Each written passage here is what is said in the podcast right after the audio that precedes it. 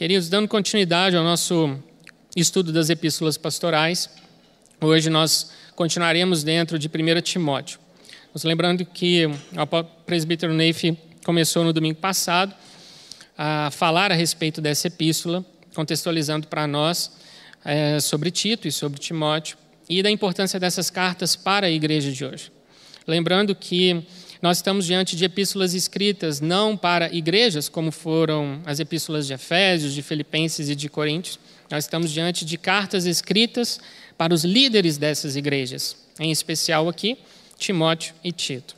Tito havia sido deixado por Paulo ou enviado para a ilha de Creta para organizar as igrejas da ilha, e Timóteo foi deixado por Paulo em Éfeso para dar continuidade ao seu trabalho naquela que era talvez a pérola do seu ministério, a igreja localizada na quarta maior cidade do Império Romano. Nós vemos Éfeso ganhando proeminência à medida que os, as décadas vão passando e a igreja primitiva vai se espalhando pelas províncias romanas. E o Senhor nos mostra uma igreja para a qual Paulo dedicou três anos em sua terceira viagem missionária, e dali viriam a sair irmãos que pregariam em várias partes do império. Portanto, Paulo estava passando para Timóteo não uma igreja qualquer ou uma simples igreja, mas uma das mais importantes daquela época. E lembrando, queridos, que Timóteo tinha algumas credenciais que, segundo alguns, podiam depor contra ele. Timóteo era um jovem, de temperamento tímido e de saúde frágil, a ponto de Paulo falar: toma um pouco de vinho para o seu estômago, em virtude das suas constantes enfermidades. É, características como essa, aos olhos de alguns, poderiam ser um problema para ele liderar, mas para Paulo não era. Convido você a abrir sua Bíblia em 1 Timóteo, no capítulo 1, versículo 3. A palavra do Senhor nos diz: Quando eu estava de viagem rumo da Macedônia, te roguei permanecesses ainda em Éfeso, para admoestares a certas pessoas, a fim de que não ensinem outra doutrina, nem se ocupem com fábulas e genealogias sem fim, que antes promovem discussões do que o serviço de Deus na fé. A primeira palavra que nos chama atenção aqui é o termo roguei porque no original grego ela pode ser traduzida por supliquei, implorei. Paulo sabia das dificuldades que Timóteo enfrentaria ali, e Timóteo também. Nós não conseguimos assim, nós não temos nas páginas da Bíblia como foi essa conversa, mas a gente pode ter uma ideia de como que Paulo pede e Timóteo fica meio reticente, a ponto de Paulo rogar, clamar, suplicar. Timóteo, essa é a sua missão. E Paulo não deixa Timóteo sozinho, pelo menos não porque ele estaria debaixo das orações, não só dos irmãos, mas também do próprio apóstolo Paulo, como também Paulo envia duas epístolas, duas cartas para instruir Timóteo. Em seguida, nós vemos Paulo dizendo que a finalidade de Timóteo permanecer ali era para admoestares, esse termo admoestar não é como hoje nós normalmente usamos, do tipo assentar com o irmão, conversar com ele, às vezes mostrar que aquele caminho que ele está seguindo não é o melhor. Não tem esse sentido de exortação, mas no sentido original da palavra, um termo militar, era usado pelo superior hierárquico para se referir ao soldado. Ou seja, era basicamente uma ordem. Timóteo tinha que colocar muitas coisas ali em ordem naquela casa. A palavra nos diz no capítulo 1, verso 20 ainda, que Paulo precisou expulsar dois homens daquela igreja, Himeneu e Alexandre. Haviam, havia desvios doutrinários ali, problemas sérios de falsos ensinos. E Timóteo teria que lidar com essas pessoas que a si mesmos se consideravam líderes. Nós podemos inferir que essas pessoas provavelmente não eram qualificadas para o serviço, porque Paulo, nessa carta, dá uma série de instruções sobre quais deveriam ser as credenciais de presbíteros, bispos, líderes da igreja. Então, Timóteo estava diante de uma forte oposição, provavelmente de uma liderança local de Éfeso e de cidades vizinhas, que estavam provocando confusão no meio da igreja.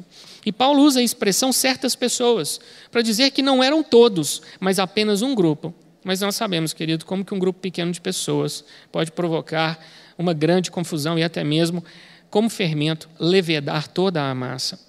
Paulo continua: nem se ocupem com fábulas e genealogias sem fim, que antes promovem discussões do que o serviço de Deus na fé. A origem do problema era um ensino essencialmente judaizante.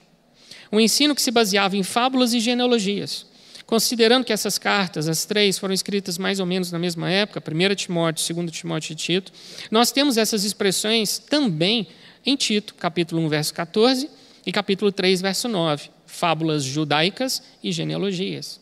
As fábulas provavelmente se referiam àqueles mitos e lendas que eram contados e passados de geração em geração em torno dos personagens do Antigo Testamento.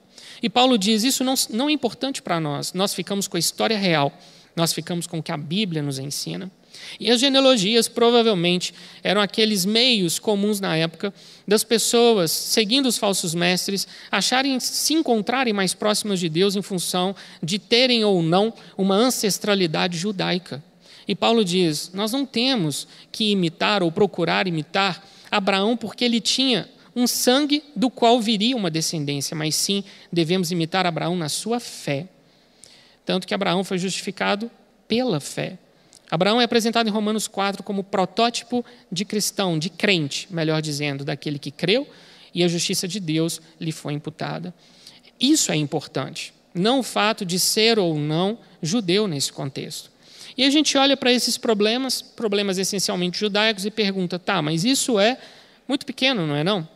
São coisas muito ínfimas, talvez, para que Paulo escrevesse uma carta tão contundente passasse tantas exortações para Timóteo e lembrasse Timóteo de quem ele era, do seu chamado e das profecias em torno do seu chamado. Não, queridos, porque toda vez que um falso ensino, que uma heresia ou que um vento de doutrina sopra sobre a igreja, ele traz consigo muitas coisas que podem ser ruins e devastadoras para a vida na fé. Abra sua Bíblia em 1 Timóteo, no capítulo 4, e nós vamos ver as consequências do que poderia vir a acontecer e de fato aconteceu, e é algo que nós vemos nos nossos dias. 1 Timóteo 4, verso 1. Ora, o Espírito afirma expressamente que nos últimos tempos alguns apostatarão da fé, por obedecerem a ensinos, espíritos enganadores e ensinos de demônios, pela hipocrisia dos que falam mentiras e que têm cauterizado a própria consciência. Nós temos um ensino no capítulo 1 e nós temos já pessoas apostatando no capítulo 4. Apostasia, querido, significa desvio de uma posição original. Não é aquilo que normalmente a gente pensa de uma pessoa que está andando na igreja, que tem uma vida com Deus, que foi salva, que tem o seu nome escrito no livro da vida e se desviou. Cedeu a uma tentação, cedeu às pressões, mas ela volta. Ela retoma do ponto em que ela parou e continua a sua vida com Deus. Não é nesse sentido de desvio. Apostasia é um desvio para nunca mais voltar.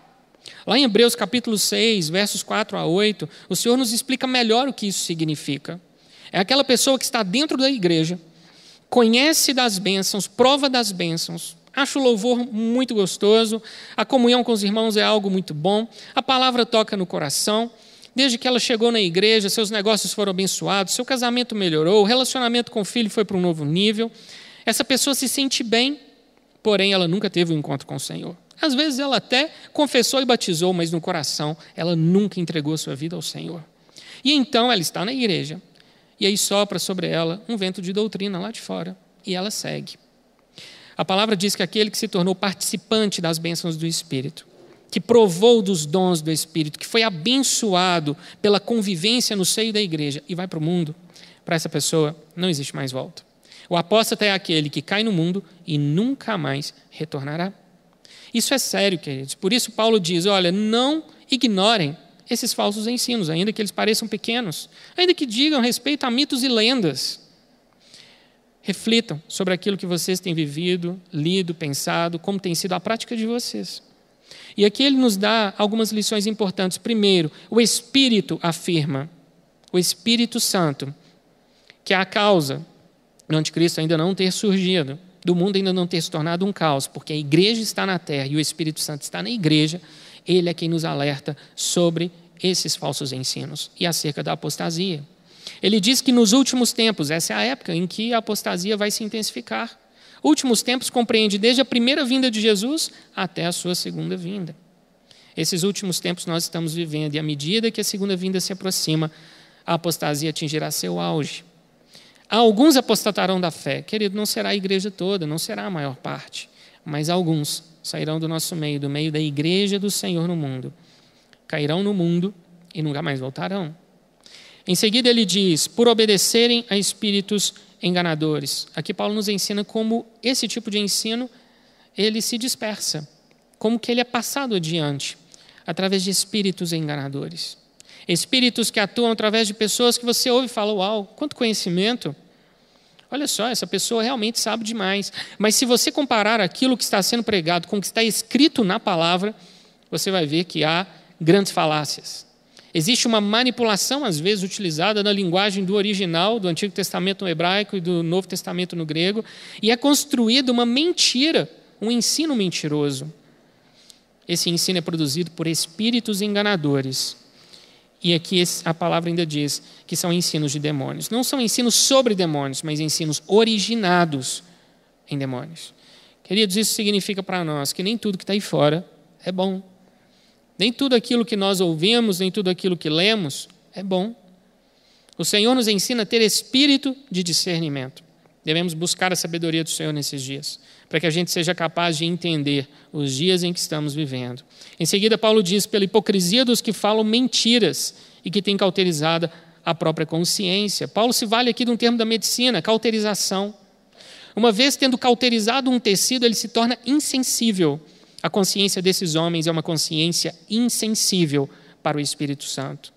Lembrando que o termo consciência aparece algumas vezes no Novo Testamento, em especial nessas epístolas. A consciência, queridos, é aquele padrão inato que nós temos, que habita na nossa consciência, no campo do espírito, aquele padrão de certo e errado de Romanos 2,15. Todo ser humano ele tem uma noção do que é certo e do que é errado. E quando ele faz o que é certo, ele sente paz e alegria. Quando ele faz o que é errado, sente culpa e vergonha. A partir do momento em que entregamos nossa vida ao Senhor e o Espírito habita em nós, ele nos regenera. E o Espírito, ou seja, a nossa consciência, passa a ter desejos que antes não tinham: desejo de orar, desejo de adorar, desejo de fazer o bem ao próximo, de ser uma pessoa melhor, de conhecer mais a Deus, de ler a Bíblia, de ter um caráter transformado. É a nossa consciência sendo mudada e esse padrão inato sendo aprimorado em nossa convivência com o Senhor. Esses falsos mestres, esses apóstatas, eles acabaram por neutralizar totalmente a consciência. Eles já não tinham mais um padrão para guiá-los. E ao cauterizar a consciência, eles perderam a noção de certo e errado, a noção de verdade. Queridos, quando vemos Pilatos e Jesus diante dele, e Pilatos pergunta para Jesus o que é a verdade, ali nós temos um exemplo. Ele estava diante da verdade e foi incapaz de discerni-la. O próprio Jesus, eu sou o caminho, a verdade e a vida. Assim nós cremos assim, ele falou a seu respeito. Então, queridos, todas as vezes que esse apóstata sai, ele se perde. E ele se perde em uma consciência impossível de ser renovada. Esse tipo de coisa, ele vai se intensificar nesses últimos dias em que nós estamos vivendo. É importante que nós saibamos disso. Para Paulo enfrentar os homens que pregavam esses ensinos errados, que ensinavam essas doutrinas heréticas, que somavam lei com graça, duas coisas que não se misturam. A lei foi superada porque Jesus a cumpriu. O apóstolo Paulo ensina Timóteo, filho, você vai ter que se posicionar. Capítulo 4, versículo 6. Expondo essas coisas aos irmãos, serás bom ministro de Cristo Jesus, alimentado com as palavras da fé e da boa doutrina que tens seguido. Lembrando que Timóteo já havia crescido no temor da sua mãe Eunice e da sua avó Lloyd. Quando Paulo toma Timóteo para si como um companheiro de ministério, ele chama esse rapaz porque ele já tinha um bom testemunho e ele já crescia no temor do Senhor. Que Paulo fala é: filho, continue andando neste ensino, continue tendo a Bíblia como a sua melhor amiga, continue tendo vida com Deus. Lembrando, queridos, se nós voltarmos para a Idade Média, nós vamos ver que muitas coisas aconteceram justamente porque a Bíblia foi reposicionada no coração das pessoas. Ela saiu de dentro dos mosteiros, de dentro das bibliotecas e foi parar nas ruas. Robert Sliardon, que é hoje um historiador da igreja, nascido em Tulsa, Oklahoma, nos seus livros a respeito dos grandes heróis da fé, ele diz que deixar Lutero a sós com a Bíblia foi o maior erro da igreja medieval. Aquele homem com a Bíblia inundou a Alemanha e inundou a Europa com o ensino protestante.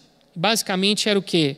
Leiam a Bíblia, Conheçam a Deus por meio de um relacionamento íntimo e pessoal fundado na palavra. Joguem fora esses falsos mediadores. Busquem somente Jesus Cristo e o Espírito Santo falará com você. Essa é a essência da reforma protestante, queridos. E esse é o conselho que Paulo dá a Timóteo, filho. Ame a palavra, ame a boa doutrina, segue nesse caminho, se apegue a essas palavras de fé. Versículo 12: Ninguém despreze a tua mocidade, pelo contrário, torna-te padrão dos fiéis na palavra, no procedimento, no amor, na fé e na pureza. Eu tenho esse versículo assim gravado no meu coração já há muitos anos, porque foi uma palavra que Deus me deu quando eu era adolescente. Quando, depois de cerca de oito meses, eu voltei a caminhar, eu fiquei internado num hospital para fazer reabilitação, e eu tinha ali 14 anos, 14 para 15. O Senhor, Ele me deu a alegria de poder celebrar junto com a minha família, na igreja que nós frequentávamos, um culto de ação de graças, porque contra todas as probabilidades eu tinha voltado a andar. E o nosso pastor na época, um homem de Deus, cheio do, do amor do Senhor, muito temor pela palavra, ele abriu a igreja e cedeu para nós um culto de domingo. E nós convidamos ali os nossos irmãos, nossos amigos que tinham feito parte da nossa caminhada até então. E pela primeira vez eu escrevi uma pregação. Dava mais ou menos ali uma folha e meia a quatro. E eu me coloquei ali num determinado momento do culto, diante dos irmãos, o microfone, e eu fui pregando em cima daquilo que eu tinha anotado. Com 15 anos foi a primeira vez que eu preguei. E o meu pastor, vendo aquilo, passaram algumas semanas, ele virou para mim e falou assim: Daniel, eu queria que você desse uma palavra. Eram palavras de 15 minutos, 20 minutos, 25. E assim eu comecei a ministrar dentro daquele ministério, num outro ministério de uma irmã que às vezes me convidava. E ali eu comecei a, vamos dizer assim, perder o medo de estar na frente das pessoas e também diante de um microfone. E chegou um dia em que o pastor me chamou e falou: Quero conversar com você. E quando você é adolescente, o pastor te chama para o gabinete, você pensa assim: O que eu fiz de errado, né? E o pastor falou comigo que ele viajaria, todo mês de janeiro ele viajava com a família. E ele sempre escalava os homens assim mais bem preparados da igreja, normalmente os presbíteros. Um deles tinha 50 anos só de presbitério. É, e essas pessoas o substituíam. E ele falou assim: Eu queria que um domingo ficasse com você, você vai ser o responsável por conduzir o culto. Eu tinha cerca de 16 anos, queridos, na época, 16 para 17. E eu aceitei o convite, mas fui para casa falando: Meu Deus, uma coisa é pregar uma palavra de 20 minutos antes da escola dominical, de manhã cedo, a igreja às vezes mais vazia. Outra coisa é à noite, no culto mais cheio. E o Senhor então me deu esse verso, 1 Timóteo 4,12. Filho, se você se aperfeiçoar na palavra, no procedimento, no amor, na fé e na pureza, sua idade vai se tornar insignificante. Esse foi o conselho de Paulo para Timóteo. Existia naquela cultura grega, helenista da época, uma ideia de que os homens tinham que ter pelo menos 40 anos para serem líderes de igreja. E ali nós temos Timóteo assumindo essa função com cerca de 30 anos, 30 e poucos anos. Quando Paulo chamou, alguns dizem que ele tinha entre 15 e 19 anos. Ele era um adolescente. E era uma insensatez os efésios olharem para Timóteo e descredenciá-lo e desconsiderá-lo pela sua pouca idade. Timóteo tinha bagagem com o Senhor, vida com Deus. E Paulo diz: se você se aperfeiçoar nesses cinco pontos, nessas cinco virtudes, as pessoas não vão ter como falar nada contra você. Você vai ter um bom testemunho. Em primeiro lugar, o apóstolo Paulo fala em nós nos tornarmos padrão dos fiéis na palavra. A palavra, querido, é o que nós falamos e o modo como falamos. É aquilo que sai dos nossos lábios. E nossa palavra deve ser sempre temperada com sal. Nós nunca podemos passar, através das nossas palavras, ira, insensatez, euforia descontrolada.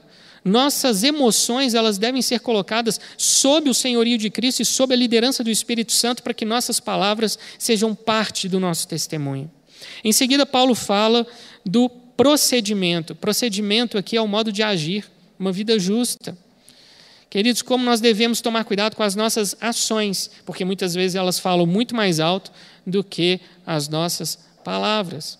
Então, queridos, se você é aquele que dirige fechando todo mundo, não dando seta para mudar de faixa, é, jogando o carro para cima da pessoa que está do seu lado, querido, não coloque um adesivo de Jesus no porta-mala do seu carro. Não ande com um pingente na pulseira ou no colar. Ou seja, tome cuidado com aquilo que você faz, porque uma coisa é a pessoa te criticar, Outra coisa é a pessoa criticar o seu Deus por causa da sua ação. Vamos amadurecendo, queridos, e crescendo, mas se ainda não temos uma maturidade para expressar nossa fé através desses símbolos, que não venhamos a trazer sobre o nome de Jesus qualquer tipo de vergonha. Tenhamos cuidado com o nosso procedimento, a nossa forma de agir. Em seguida, Paulo fala sobre o amor. O amor aqui é o amor altruísta, o amor de serviço. Se nós pegarmos aí os maiores escritores, terapeutas, conselheiros, pastores que produziram livros a respeito de casamento, nós vamos ver todos eles resumindo o casamento em servir em amor. Aquele que está casado entende mais isso do que às vezes o que está solteiro. O se doar, o se entregar, às vezes não fazer a sua vontade, fazer a vontade do outro. O Senhor espera de nós que nós tenhamos esse amor, esse amor que entrega, esse amor que serve, esse amor que coloca o outro em primeiro lugar. Em seguida, Paulo fala da fé. A fé aqui ela tem um significado mais de fidelidade, de nós sermos capazes de nos manter fiéis, tendo um procedimento que não oscila, uma vida moderada, uma vida constante no Senhor. Uma vida em que as pessoas olham e veem hoje uma pessoa de fé, o ano que vem uma pessoa de fé. Não é alguém que num momento está bravo com Deus, está irado, está fora da igreja, daqui a pouco volta, agora eu estou feliz porque Deus me abençoou, agora eu estou com raiva porque Deus se esqueceu de mim e não ouve as minhas orações. Ou seja, querido, constância, fidelidade na prática da nossa fé. Por último, Paulo fala da pureza, e a pureza aqui é pureza sexual. Que ele menciona, inclusive, no início do capítulo 5, quando ele diz, Timóteo, quando você for exortar um homem mais velho, você vai tratá-lo como se fosse seu pai Exortando uma mulher idosa, você vai tratá-la como se ela fosse a sua mãe. Um rapaz, você vai tratá-lo como se ele fosse o seu irmão. E uma jovem, uma moça, você vai tratá-la como se ela fosse a sua irmã. E Paulo ainda completa, com toda a pureza. Timóteo era solteiro, nós não temos aqui informações que nos dizem o contrário. E ele deveria tratar a todos de forma moderada, com amor, tendo um justo procedimento e com toda a pureza pureza. Querido, isso aqui significa para nós uma tomada de posição. Timóteo deveria se posicionar elevando a sua vida a um novo nível. Paulo diz que ele já tinha um dom que havia sido concedido pela imposição das mãos do presbitério e mediante profecia. Querido, olhe para a sua vida. Quando as pessoas profetizam na sua vida e essas profecias vêm do Senhor, elas acabam por se cumprir. E você vai construindo a sua fé em cima da revelação do Senhor em cima das profecias, em cima de todos aqueles que puseram as mãos sobre você e oraram, em cima das revelações do Senhor para a sua vida. Queridos, como isso é importante. Timóteo tinha um grande desafio. Os falsos mestres eram homens mais velhos e experientes que ele. Eram pessoas que tinham, inclusive, seus seguidores, seus bajuladores. Eles estavam ancorados no apoio que um dava para o outro. E Timóteo teria que quebrar isso, queridos. Timóteo teria que se posicionar. Ele precisaria assumir uma posição contra essas pessoas. E mais adiante nós vemos que os problemas se estendem a outras áreas. Não eram só heresias, queridos. Existiam problemas de comportamento na igreja. Problemas de pessoas que se achavam. E Timóteo teria que admoestar, uma palavra forte, chamar esses irmãos e colocá-los, querido, cada um no seu devido lugar. E, se necessário fosse, agir como Paulo agiu, tirar o fermento que leveda toda a massa. Isso não era uma missão fácil para um jovem. Paulo precisou rogar, implorar para que ele aceitasse essa missão. Queridos, essa é a missão que nós temos hoje. Não basta só nós falarmos que rejeitamos o mal. Nós temos de fato que expor o mal. Abra sua Bíblia no livro de Efésios, no capítulo 5, no versículo 11.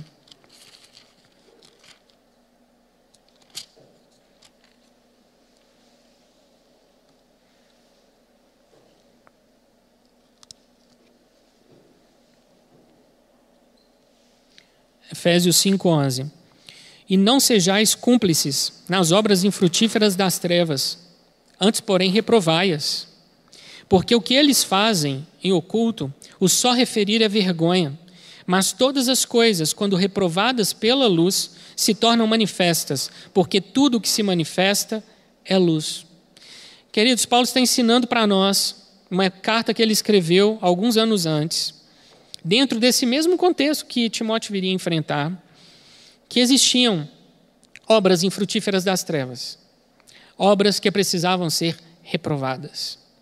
Irmãos, como igreja, não basta que nós apenas é, venhamos a dizer assim: o mal está lá e eu estou aqui. Eu rejeito o mal. Eu não aceito o mal, eu não estou convivendo com isso, a minha vida tem sido santificada pelo Senhor, tratada pelo Senhor. Querido, não basta isso. É preciso nos posicionar contra toda forma de mal. Esse é o chamado para a igreja nos dias de hoje, querido.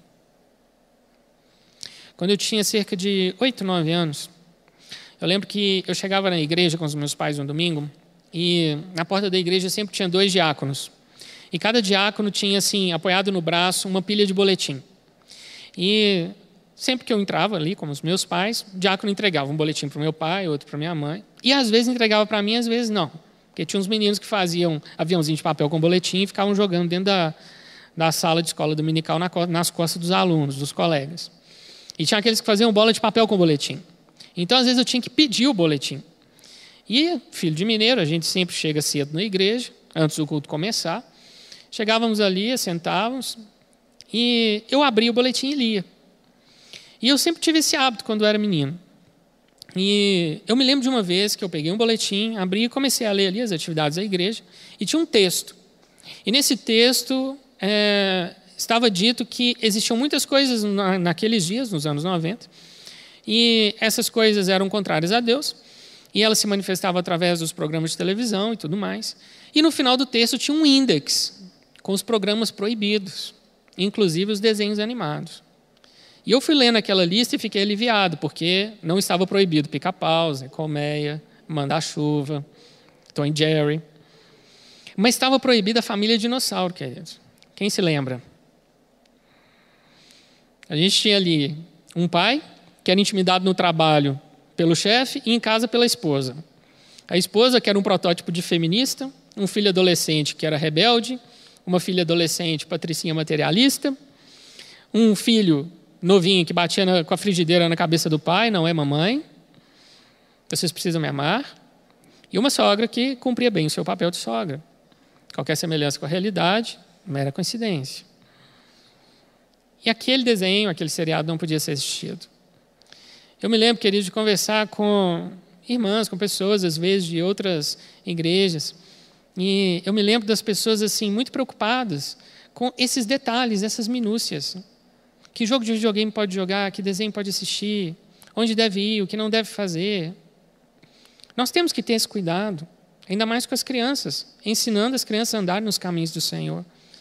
Só que, queridos, isso era assim, quase que uma, uma, uma fixação. Eu me lembro de conversar uma vez com uma irmã, e ela olhando nos meus olhos, ela falou: Daniel, a política é a Babilônia dos nossos dias. Quando um crente vai para a política, ele vai para o inferno. Ele perde a vida dele com Deus. Querido, se nós lembrarmos nos anos 90 quem estava na igreja nessa época, você vai ver que quando um irmão se candidatava, ele não era bem visto. Ele entrava na política e não se corrompia, ele vivia no lado, porque tinham poucos cristãos, poucos que tinham valores. E outros que entravam se corrompiam e se tornavam piores que os demais. Durante muito tempo, queridos, nós tivemos essa consciência. Vamos coar o mosquito e vamos engolir o camelo. Vamos deixar passar as coisas grandes, aquelas que às vezes não tem muito a ver, porque não é tanto espiritual assim. E vamos ficar com essas minúcias, porque com elas nós conseguimos controlar. E nós entregamos nas mãos dos piores o futuro da nossa nação. Hoje nós estamos fazendo um trabalho de resgate, porque lá atrás fomos omissos, porque não estávamos expondo o mal. Preocupávamos com listinhas e deixando de lado, querido, as coisas principais. Como viver numa terra onde a liberdade de expressão não é permitida? Ou a liberdade religiosa? E se os templos fossem fechados? Nós vivemos agora uma semi-experiência de quase proibição da adoração no Brasil, dentro das igrejas. Porque as figuras que estão aí, na sua maior parte, queridas, foram aquelas que nós permitimos estar. Como igreja, nós demos espaço. Porque não rejeitamos o mal. Porque, como diz no verso 11, não reprovamos. A igreja tem esse papel, querido, não é um papel de censor, Estado policial é a China, não o Brasil. Não é isso que nós estamos falando. Mas um Estado em que nós devemos nos posicionar como igreja. Aquilo que é bom nós aceitamos, aquilo que é contra a nossa fé nós rejeitamos. E nós pensamos, ah, mas o que isso tem a ver comigo hoje, queridos? Vamos voltar na história. João Batista começou a reprovar Herodes, porque Herodes tomou para si Herodias, a esposa do seu irmão Filipe. Ele se posicionou reprovando as obras do rei de Israel. Foi preso por causa disso. Perdeu a cabeça, literalmente. Mas cumpriu seu papel. Por que nós admiramos tanto os profetas do Antigo Testamento? Eram homens que se deixavam levar? Não, queridos. Eram homens corajosos. Jeremias, quando disse para o rei: Você precisa se entregar ao rei da Babilônia, e se você fizer isso, sua vida e a família real será poupada, e Jerusalém também.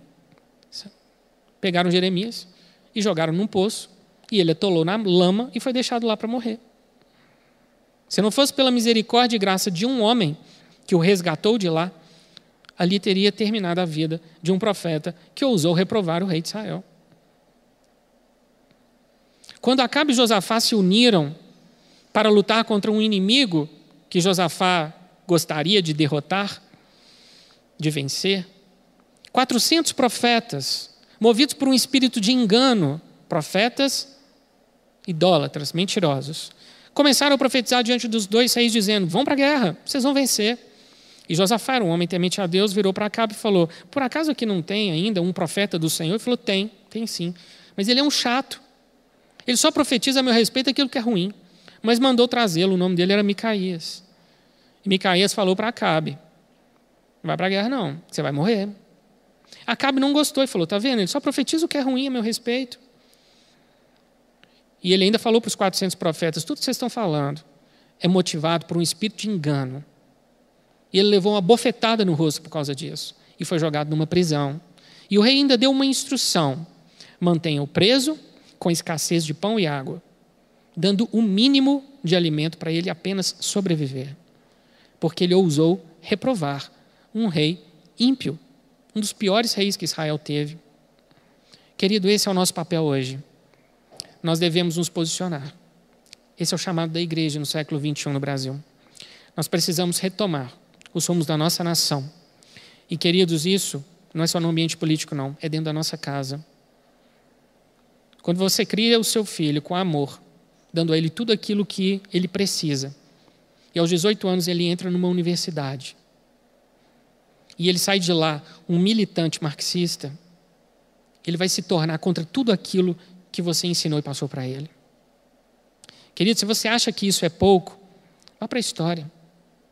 Estude um pouco o que os nossos irmãos viveram em países da cortina de ferro, como a Romênia, Bulgária, Ucrânia, Polônia. Olha a vida do pastor Richard Wurmbrand na, na, na Romênia. Um homem que ficou 14 anos preso. Por quê? Porque ele tinha uma ancestralidade judaica e ele era um pastor protestante. Foi mantido numa masmorra durante muito tempo, sem um julgamento formal, e foi tirado de lá para um julgamento de 10 minutos condenado a trabalhos forçados em um campo de concentração ali mesmo. Dick Langeveld, que atravessava as fronteiras dos países europeus do leste com uma Kombi para poder levar Bíblias e instruções para os irmãos que estavam daquele lado de lá. E criava contatos para que no Ocidente eles pudessem colocar casais dentro de aviões com as bagagens cheias de Bíblias e panfletos para que eles pudessem ter literatura cristã do outro lado. Porque uma Bíblia custava o valor de uma vaca. Tem um caso de uma senhorinha que vivia na Sibéria nessa época que o alimento dela vinha de duas vacas e ela vendeu uma para comprar uma Bíblia. Querido, atente para aquilo que está acontecendo ao nosso redor. Abra os seus olhos. É tempo de nos posicionarmos. É tempo de nos tornarmos padrões diante desse mundo. É tempo da nossa fé falar mais alto do que toda a corrupção que está aí fora. É tempo da igreja entender que o Senhor nos colocou nessa geração com um propósito. O Brasil é do Senhor Jesus. Esse é o país, essa é geração que o Senhor nos deu, esse é o solo onde Ele nos plantou. E como igreja do Senhor, precisamos nos posicionar. Para Timóteo foi muito difícil. Para nós, querido, também não é fácil, não. Mas é a missão que o Senhor nos deu. Quando nós olhamos para a história, nós vemos mais alguns exemplos. Um deles me chamou a atenção outro dia. Estudando sobre José de Arimateia, um discípulo que adorava Jesus e o seguia ocultamente. A palavra nos diz que José de Arimateia, quando viu o corpo de Jesus colocado lá na cruz morto, ele foi até Pilatos pedir o corpo de Jesus. E algumas Bíblias dizem que ele resolutamente se dirigiu a Pilatos, mas tem outras traduções que dizem, e esforçando-se, tomou coragem e pediu a Pilatos o corpo de Jesus. Querido, ele era um homem rico, influente no meio judaico da sua geração, ele poderia perder a sua posição entre as autoridades judaicas, ele poderia perder negócio, poderia perder clientes, porque ele era o seguidor de um homem que naquele momento estava morto, pendurado na cruz. E ele pediu o corpo de Jesus e, com todo respeito, colocou o corpo de Jesus no seu túmulo, cumprindo assim uma profecia de Isaías escrita 700 anos antes. Com rico esteve na sua morte. Porque aquele homem teve coragem. Querida, é isso que o Senhor espera de nós hoje. Que sejamos corajosos que tenhamos essa ousadia santa, essa intrepidez que não nada nos impede de avançar. Nada pode nos parar. Querido, não podemos ser isentões. Não podemos cair em cima do muro mais. Precisamos nos posicionar. Em Apocalipse 3, todos nós conhecemos a analogia de Laodiceia. Jesus aceita o quente e Jesus aceita o frio, mas ele vomita o morno. Lucas 11, 23. Quem não é por mim é contra mim, quem comigo não ajunta, espalha. Jesus ele não nos dá escapatória, nós devemos sempre, como discípulos de Cristo, nos posicionar a favor da verdade. Esse é o chamado para a igreja nos dias de hoje.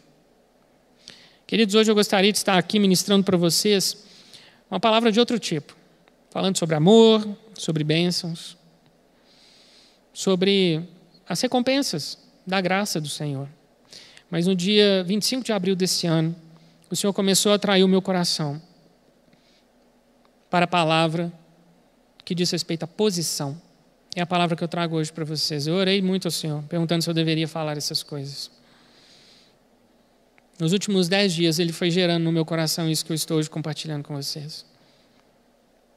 E faço isso, queridos, não apenas dizendo para que vocês façam algo, mas eu me incluo porque, queridos, muitas vezes eu me vejo como Timóteo, mas nós precisamos ser mais como Paulo e aprender com a palavra do Senhor que Ele tem um chamado para cada um de nós.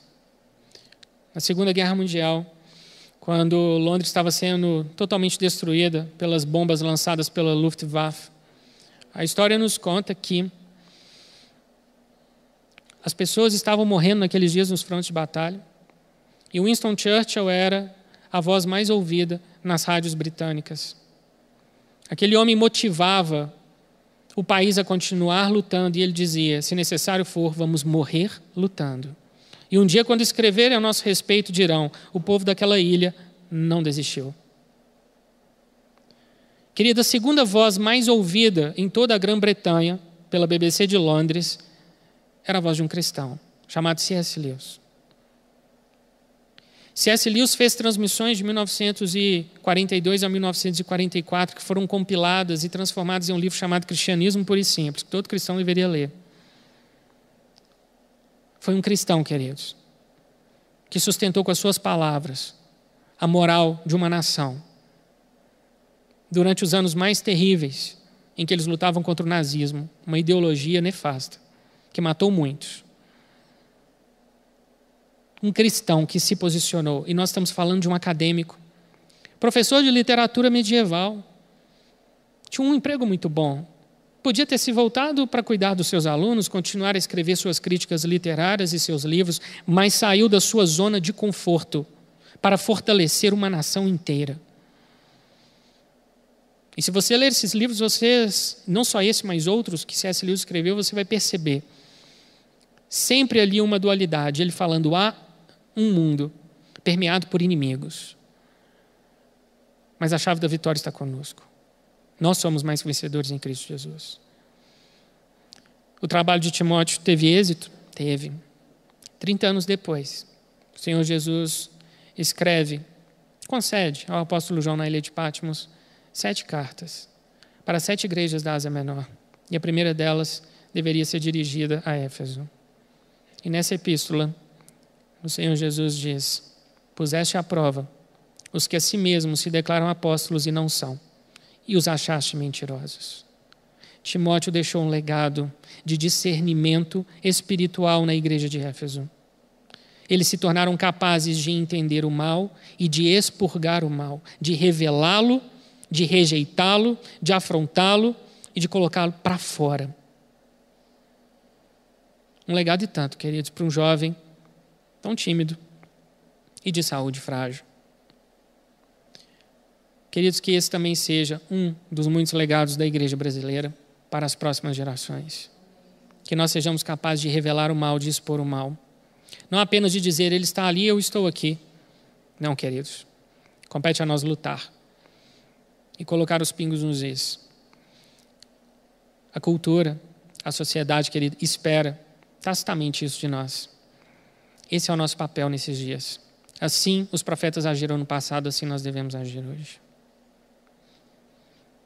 Quando eu estava no culto passado, domingo passado, acompanhando ali pelo meu computador, no meu quarto, a pregação, é, quando o pastor Neif começou a orar ao final do culto, o Senhor me trouxe uma palavra que eu gostaria de compartilhar com vocês nesse momento. Queridos, poucas coisas são tão impactantes na vida cristã quanto um justo orando na profundidade das suas convicções pessoais. Enquanto o pastor Neif orava, o Espírito Santo falou comigo em 2 Timóteo, capítulo 3, versículo 8 e 9. Assim diz, e do modo porque Janes e Jambres resistiram a Moisés, também estes resistem à verdade.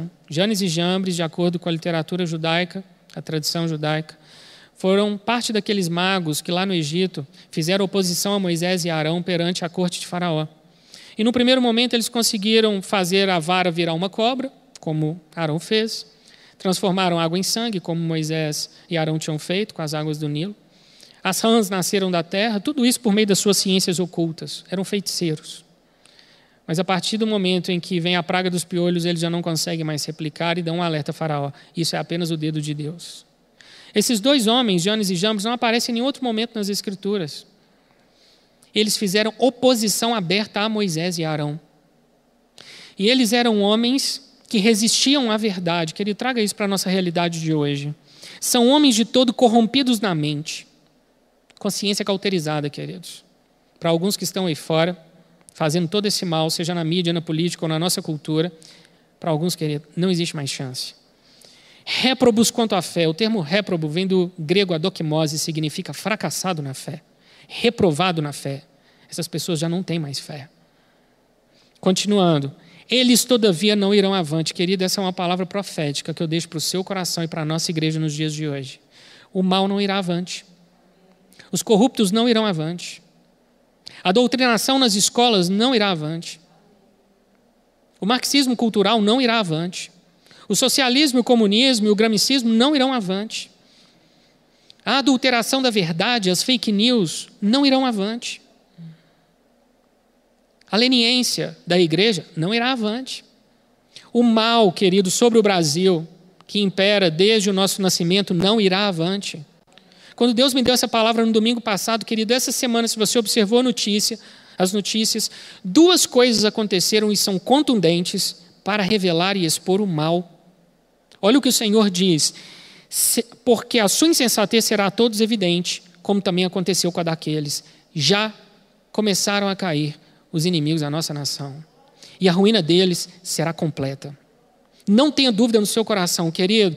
Deus trará à luz a insensatez desses homens e fará com que eles se embaralhem nos seus próprios passos e no seu próprio mal. Querido, essa é uma palavra para trazer consolo e conforto ao seu coração. Quando você estiver assistindo qualquer tipo de noticiário, filtrando as notícias, que é o que nós temos que fazer hoje, e o seu coração ficar em suspenso em virtude daquilo que você ouve lê, declare: eles não irão avante. O mal sobre a nossa nação não prosperará. Querido, o jogo começou a mudar. E a igreja não pode permanecer adormecida. Enquanto nesses dias eu meditava nessa palavra, o Senhor me mostrou como se fosse uma pessoa deitada numa cama. Uma perna se movia e colocava e essa perna era colocada para fora da cama. Um braço levantava e saía da cama, mas o outro ficava dormente. A outra perna ficava parada. Um ouvido estava aberto e o outro ouvido estava fechado. Querida, é a igreja. A igreja ainda está dormente. Ela já começou a despertar. Querido, o futuro do Brasil está nas nossas mãos. O futuro da nossa liberdade, a liberdade de culto está nas nossas mãos. E nós temos que lutar por isso e nos posicionar, porque nós somos luz nessa terra. E nós vamos lançar luz sobre toda a obra das trevas. E a igreja vai expor. E o mal será conhecido, julgado e condenado. Tome isso para o seu coração, querido. Essa é a palavra do Senhor para nós nesses dias.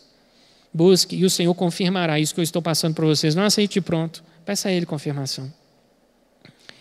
Aí você olha e pensa: meu Deus, mas é muito. É muita coisa.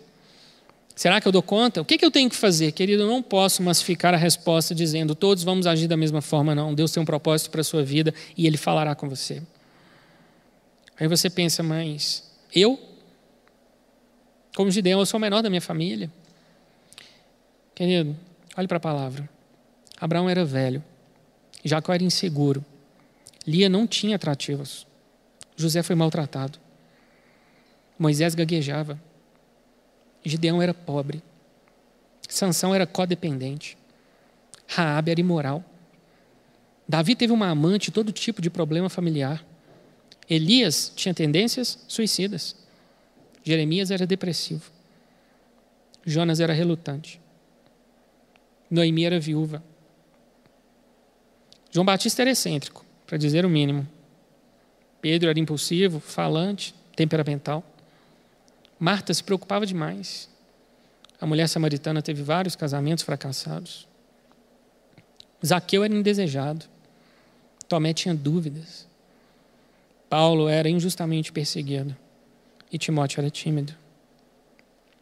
Aqui nós temos uma boa série de dificuldades, problemas e desajustes. E Deus usou cada um desses homens e mulheres para cumprir o seu eterno propósito. Ele usará você, se você permitir. Amém? Vamos orar. Senhor, nosso Deus e nosso Pai, nós te agradecemos pelo dia de hoje. Te agradecemos pela tua palavra e porque o Senhor nos ensina tão claramente. O Senhor tem nos ensinado a termos uma posição diante daquilo que está ao nosso redor. Essa geração, Senhor, pertence a ti. Nós somos filhos e nós queremos ser fiéis ao nosso chamado, fiéis ao teu propósito para as nossas vidas. Queremos entender qual é a nossa posição nesses dias e caminhar na palavra, no procedimento, no amor, na fé e na pureza. Queremos assumir, Senhor, as rédeas da nossa nação e entregá-la ao Senhor, para que o Senhor nos faça prosperar, para que o Senhor sare a nossa economia, para que o Senhor cure os corações. Alguns dizem que as reformas que precisamos demorará 30 anos para serem executadas, pois nós dizemos não com a conversão de corações, com vidas rendidas ao Senhor, o Brasil estará prostrado aos teus pés e os valores serão mudados. E a unção do Senhor será derramada sobre nossas casas. E nós veremos, Senhor, aquilo que é impossível hoje acontecer aos nossos olhos, acontecendo, se tornando realidade. Senhor, em nome de Jesus, nós levantamos a nossa voz contra o coronavírus e dizemos basta sobre o solo do Brasil. Nós, em nome de Jesus, invocamos agora o teu poder de cura sobre aqueles que estão doentes, sobre aqueles que estão dentro das unidades de saúde, em casa, com sintomas leves, e aqueles que estão presos a um respirador.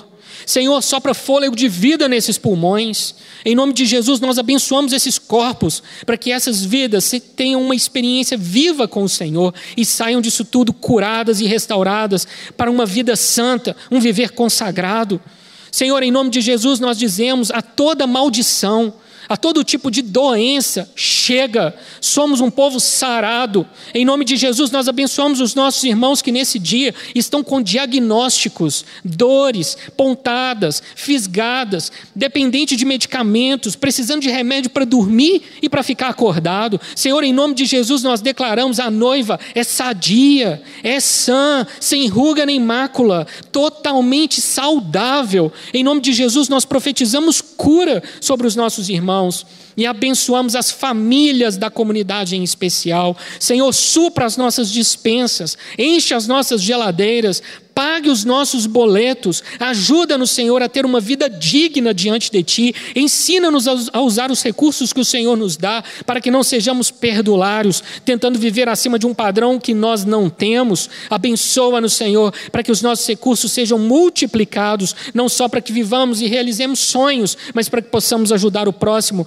na medida e na proporção daquilo que possuímos em nossas mãos. Eu oro, Senhor, pelo solo do Brasil, pela nossa terra. Te agradecemos porque a água está chegando ao Nordeste, mas nós te pedimos que chegue também a água viva, Senhor. Nós abençoamos todas as regiões do Brasil com cura e restauração, com salvação, seja a cura do solo, seja a vida que brota da terra, seja também, Deus, o coração. Em nome de Jesus, nós cremos que um avivamento está para ser derramado sobre o nosso solo, e isso acontecerá, Deus, de forma tremenda. As pessoas olharão e não terão como contar, porque as bênçãos serão inúmeras, como o Senhor fez nos dias de Moody em Chicago. As pessoas passavam nas portas das igrejas e caíam no chão, curadas e cheias do Espírito, confrontadas pelo teu poder. Deus faz de novo, Senhor, porque o avivamento da reforma protestante, o avivamento do século XIX, o avivamento das nações europeias, Senhor, nós precisamos sobre a nossa terra, em nome de Jesus. Tu és Deus de Atos 2 e nós reivindicamos, Deus, essa unção. Nós clamamos ao Senhor prostrados.